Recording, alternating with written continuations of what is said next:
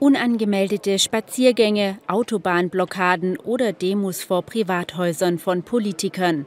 Die aktuellen Methoden des Protests im Land hätten nicht mehr viel mit zivilem Ungehorsam und Meinungsfreiheit zu tun, erklärt Ministerpräsident Winfried Kretschmann auf Nachfrage. An Gesetze müsse man sich auch beim Demonstrieren halten.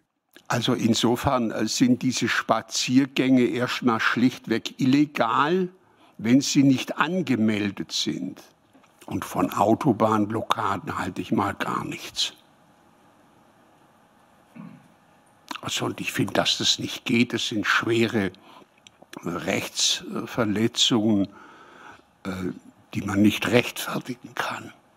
Am Sonntag und am Montag hatten sich sogenannte Spaziergänger auch vor Kretschmanns Wohnhaus in Sigmaringen versammelt. Solche Demonstrationen würden eine rote Linie überschreiten, so Kretschmann. Das geht überhaupt nicht. Und die, die das machen, zeigen mindestens, dass sie die Demokratie nicht verstanden haben oder gar mit ihr äh, im Widerstreit oder gar mit ihr auf Kriegsfuß stehen. Und deswegen kann das in keiner Weise äh, geduldet werden. Bezüglich der Corona-Pandemie gab es bereits am Montag einige Meldungen in der Presse, die einen möglichen Freedom Day oder zumindest ein mögliches Auslaufen aller tiefgreifenden Maßnahmen zum 20. März ankündigten. Maskenpflicht und Tests sollen auch weiterhin bestehen bleiben.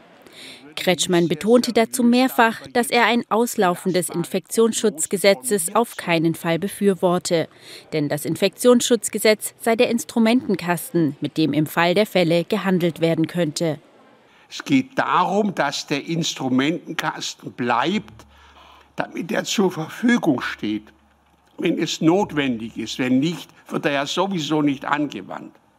Die Infektion entscheide, ob gelockert werden könne oder nicht, betonte auch Gesundheitsminister Lucha. Auch wurde der Gesundheitsminister nicht müde, die Wichtigkeit einer Impfung zu betonen. Gerade im Herbst könne es möglicherweise eine neue Virusvariante oder eine Reinfektionsrate geben, so Lucha. Punkte wie die vollständige Öffnung der Gastronomie, Zuschauerzahlen in Stadien und andere Lockerungen will Kretschmann dann bei einer Ministerpräsidentenkonferenz am 9. März besprechen.